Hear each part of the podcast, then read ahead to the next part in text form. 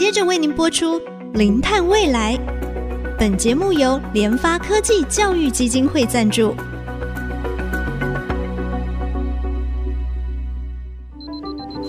前瞻能源新方向，以科学与科技迈向近零碳排，智慧永续，与您一同开创零碳未来。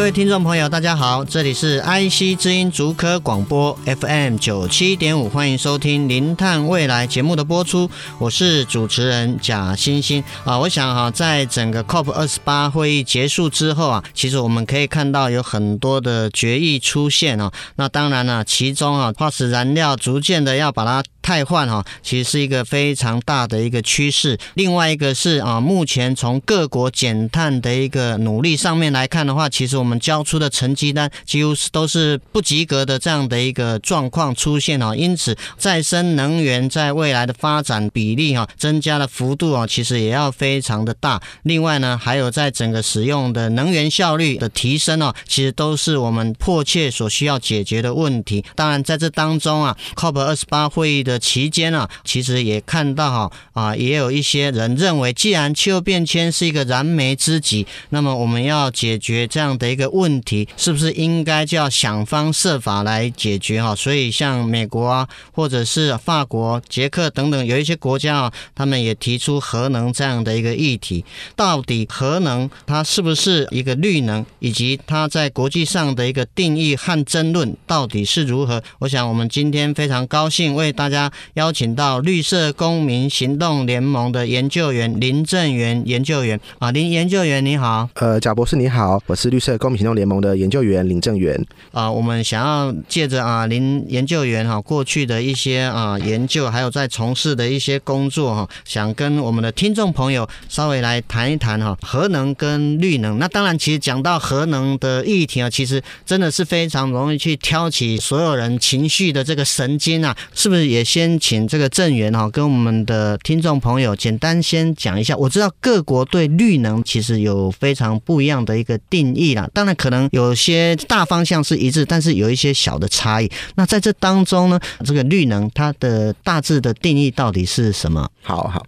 那因为我们基于台湾嘛，所以我们从先从台湾出发哈。那根据台湾能源呃能源局的一个定义，就是绿能就是再生能源，就是指说在发电过程当中产生的二氧化碳的排碳量为零或近乎为零，对于生态或气候影响较少的哈，那其中包含了太阳能、风力、水力、生质能跟地热这部分。那在其他国家的定义当中，其实各个国家的定义会有一点点不一样。像我们今天就会特别谈到说，这个欧盟的永续分类的那个标准是什么？因为我们常常听到很多人在讨论说，哎，不知道核欧盟已经把核能当做绿电吗？对，然后这样子去质疑这些反核的人士或者是这个状况这样子。那其实。我就会很想反问这些人，或反问贾博士，那贾博士会认为说天然气是绿电吗？天然气当然不是啊，因为它会有大有很蛮多的这个碳排嘛，碳排嘛，对，对。所以其实在这个欧盟的永续分类当中的这个绿色投资项目，其实它也是包含了天然气的。欧盟认定核能是绿能这样说法，其实是因为永续分类当中其实包含了核能这部分，但其实它同时也包含了天然气。所以在台湾当中，其实很少听到有人说，哎，你不知道天然气也被欧盟当做再生能源或绿能吗？这样子去看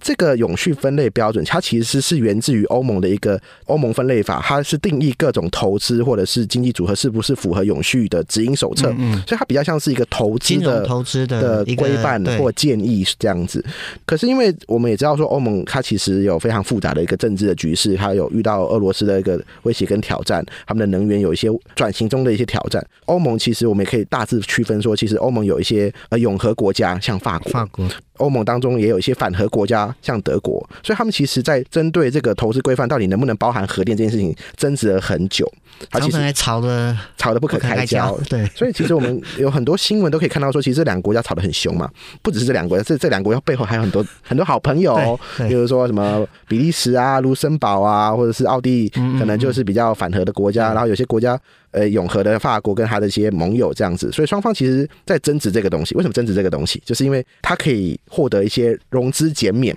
因为其实能源的投资它需要花很多钱，没错，没错。所以如果能够获得欧盟的融资减免这些优惠的话，其实对于发展他们想要发展的能源。有很大的帮助。是，那当然，像欧盟它的这个永续分类的绿色投资项目啊，其实我看到很多在新闻媒体的报道，大家都只讲说哦，欧盟他们在这个投资的分类项目说这个核能是放在绿能的里面其中一环，可是其实它是非常严格去定义它这个核能，它其实前面有一个很重要的一个前提啊，那这个前提其实我看很多的这个报道并没有特别的指出来哦，那是不是也？请郑源跟我们的听众朋友稍微说明一下，欧盟当然它在这个呃为什么会有这样的一个决议出来？其实刚才郑源有特别提到，因为俄乌战争哈，其实让他们整个能源哦受到非常大的一个冲击跟影响，所以他们有一个但数。可是是但数这个前提到底是什么？正如我前面所说的，就是这个欧盟的永续分，它其实是个投资的标的的一个建议嘛，就是我什么东西是可以投资，什么东西不能投资。那所以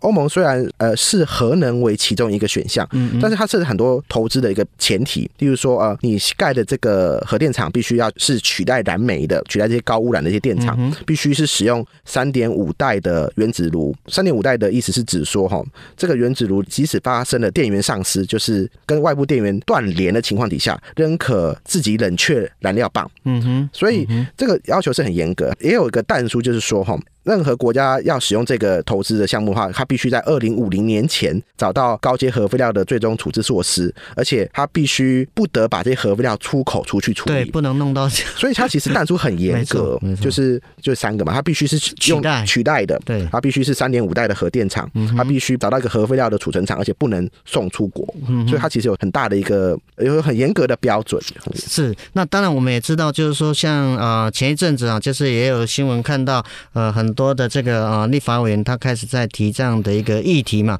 那是不是台湾的核电厂，它是不是有符合这些但书的条件呢？台湾核电厂其实都是已经盖好的核电厂，所以它并不是符合欧盟标准中准备要投资的这个核电厂，嗯嗯嗯、特别是核四是我们。目前还没盖好，可是最新的一个核电厂，相对于其核一到核三是比较新的，可是它也是用三代的反应炉，那它其实也不符合这个绿色标准，因为它没办法自己冷却自己的燃料棒，如果断电情况，它没办法自己冷却自己的燃料棒。还有另外一个问题的挑战就是说，哈，台湾目前还没有找到一个高阶核废料的一个处置厂，所以这也是一个挑战。所以其实台湾如果要说符合欧盟这个标准，其实非常困难了，也不符合这样子。嗯。确实啊，就是说我们可以从一些报道上面来看的话，有很多民意代表他提出这样的一个建议的方案，可是他却没有把一些啊事情呢很清楚的哈，把一些但书哈，其实要把它列出来，到底我们符合不符合欧盟这个标准？那欧盟其实它是一个很重要的一个前提。刚刚郑勇特别提到，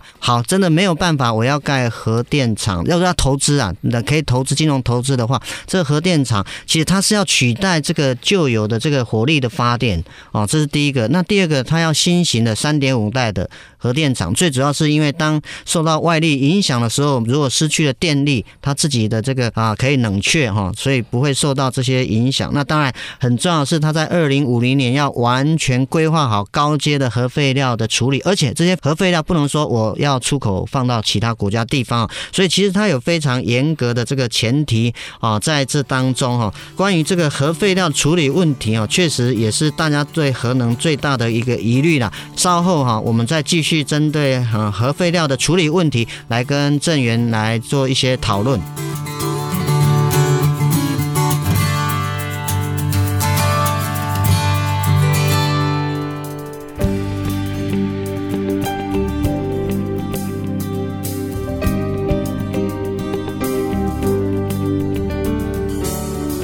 迎回到《零碳未来》节目的现场。我们今天非常高兴为大家邀请到绿色公民行动联盟的林正源研究员哦。刚才正源哦跟我们特别说明了欧盟它永续分类当中的绿色投资项目啊，他们把核能认为是一个绿能的一个定义，但是它有非常严谨的这个前提啊，这个前提其实是必须要取代火力的发电啊，而且它是要三点五代的核电厂。另外呢，必须要规划好完整在二零五零年高阶核废料的处理，并且这些核废料不能输出到其他的国家哈。所以在这样的一个严格的定义上面哈，欧盟它在这个永续分类的绿色投资项目啊，它才。把核能哈当成是一个绿能一个可以投资的一个项目哦。那另外，大家对核能的一个比较大的疑疑虑啊，还是关于这个废料处理的问题啊，核废料。那么目前啊，国际上针对这个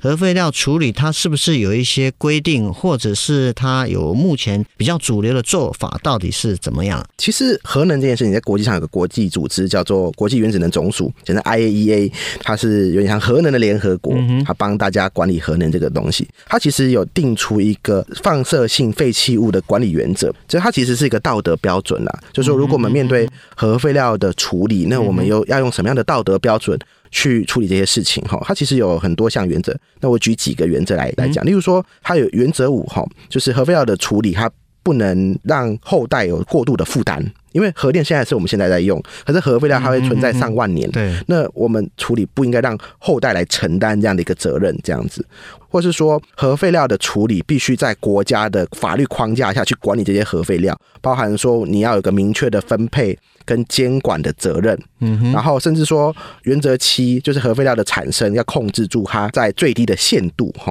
甚至有谈说核废料的设施安全，是是原则九，核废料的设施的管理必须在运作期间。要保证它的安全，所以其实它这个道德标准在很多国际的核能源研究学者当中，他会觉得说这个道德标准是。很高的一个精神，非常高的精神，它很高很高的精神，因为它其实抱着一个精神就是核废料是我们现在制造的废弃物，但是我们不应该给后代很大的一个负担，这样子。所以其实国际上都是按照这样的标准去做，所以国际上主流的做法，按照这样的标准，其实他们都是往深地质掩埋的方式去处理，在地下数百公尺的地方要建造一个核废料的储存厂。那这个储存厂它以这个地下的这个岩盘作为它的阻隔的这个依据，然后透过这样的方式呢，来防止这个辐射泄漏出去，这样子。好，但是要用这个方法哈，就必须要有一个呃稳定的地质结构，才能透过这样子多重的这个障壁的方式，避免说呃，例如说腐蚀啊和辐射的外泄啊、地下水的入侵啊这些状况。目前的标准哈，至少是要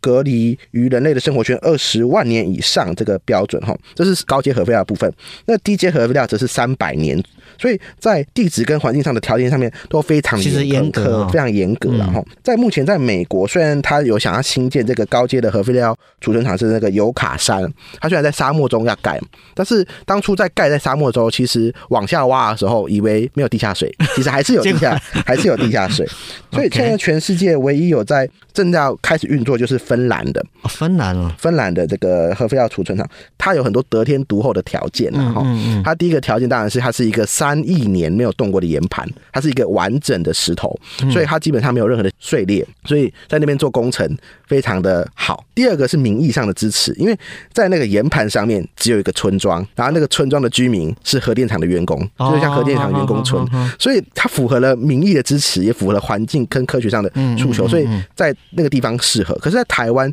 有没有这样一个适当的一个研盘或适当的地址，其实是非常的。要找到它是非常具有挑战性。是，我想就是说哈，刚才郑远特别提到，国际原子能委员会其实对核废料的处理，其实它有一个标准。那当然，这个标准其实某种程度上也是一个非常高的一个道德的一个标准哦。毕竟，其实啊、因为核废料它如果有产生外泄的话，它的这个冲击跟影响其实是非常的大。那当然，对整个不只是对我们人类、对环境、对生态的影响也非常大。那刚才郑远有提到，国际上核废料的处理。其实它是非常的一个严谨。那么台湾目前在地质上面要储存这种高阶的这个核废料，看起来相对其实是非常的不容易哦。是不是也请郑源跟我们听众朋友分享一下？以目前我们台湾啊在发展这个再生能源来看的话，虽然说我们去年整个再生能源比例勉强有达到十啊，哦，大概九点多啊，大概十趴，风电、光电还有其他加起来。那么以国际上相关的这样的一个趋势，其实我们可以。高了，各国都要提高嘛，在 COP 会议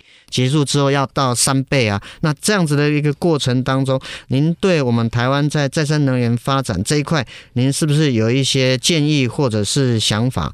针对于台湾政府目前的经营政策，哈，刚好我们去年有组一个台湾气候行动网络，这是由五个不同的 NGO 组成的一个。研究平台哈，这包含了绿色公民行动联盟啊、环境权保障基金会、地球公民基金会、主妇联盟环境保障基金会跟环境规划协会。那我们刚好有做一个总统的气候政见放大镜，就是去检视各个总统候选人对于环境跟能源政策上面的指标。那因为我们现在最重要的一件事情就是说要发展再生能源，那我们怎么去做这件事情？其实我们有注意到说，刚好在去年三位总统候选人，他其实都是高度认同说台湾要发展再生能源，是这也符合方向国际趋势。对，他们的他们是难得一致哦，他们很多立场都不一样，可是他们在这个地方是一致的立场。那在这一致的立场之下，大家怎么往这个方向大步的走，那就是我们今天可能要讨论的一个重点。其实我们有看到说，像。我们现在的当当选人，当选人，我们特别提当选人。当选人，呃，赖清德先生他其实有提到说，他未来希望说再生能源百分之三十，燃气百分之五十，燃煤要百分之二十，这是他的二零三零年的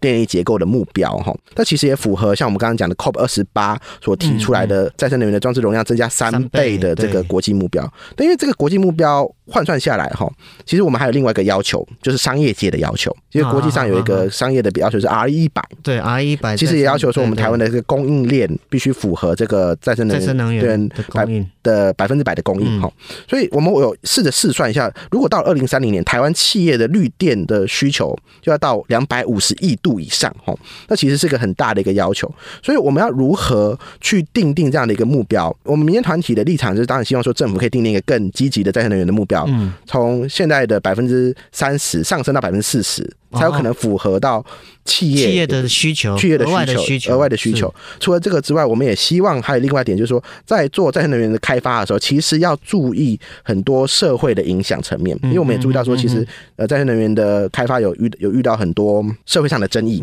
呃，例如说太阳能的风力发电机都有。所以，其实我们也主张说，在再生能源开发上面，其实要兼顾环境跟社会承诺这个事项，要纳入这个评选当中。因为很多利害关系，其实我们要促成说这些利害。关心的跟开发团队在于规划新建运转期间，这些共存的这些承诺，要加强这些资讯公开，要加强知情权，才可以减轻他们的影响，才可以促进说双方的这个理解认识。所以我们也期待说，未来的新政府。面对新的更多的再生能源的开发，其实要注重双方的这个资讯跟利害关系，跟是个社会承诺的部分。这样子是，我想刚才郑源提到非常重要的一点啊，其实，在国际上，其实因为为了要解决地球发烧这个严肃的这个问题啊，各国哈非常的积极，非常的努力哈，要来减少温室气的排放。那当然，能源政策的转型是势在必行。那当然，以各国目前减碳的成绩真的是啊不及格，所以呢。更要哈，在积极在再再生能源的比例啊等等都要大幅的提升哦，所以刚才郑源有特别提到。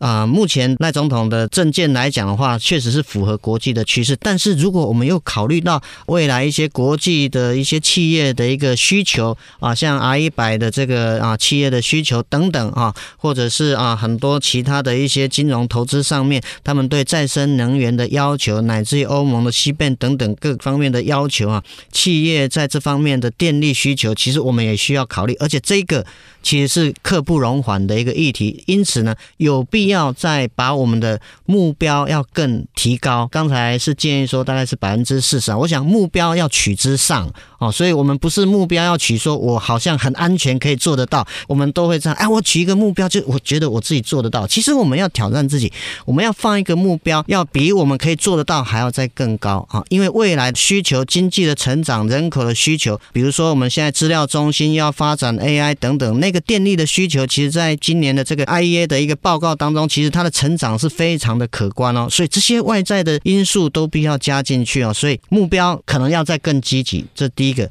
那第二个，在整个一个气候变迁的一个环境转型的转型正义的过程当中。对所有的利害关系人，应该都要考虑到。我想这个是啊，我们过去可能哈在发展啊风电啊、光电啊等等哈，可能有一些地方可能没有处理得非常的好，所以我想这个是一个非常重要的，要把所有的利害关系人啊能够纳入考量，并且要留意到整个气候转型的转型正义。另外一个，我觉得是更重要的，资讯的公开跟透明，公开跟透明才有助于沟通。未来我们面对整个二零五零净零的一个议题啊，全球都知道，现在再不做真的是缓不济急啊，因此要加大我们的一个净零目标哈。那当然，我们今天呢也非常高兴邀请到绿色公民行动联盟的研究员林正元，跟我们先从欧盟投资项目的一个绿能的定义啊，谈到核能跟绿能的关系，以及对我们台湾未来能源政策的一个建议。我们再次谢谢我们的来宾啊，正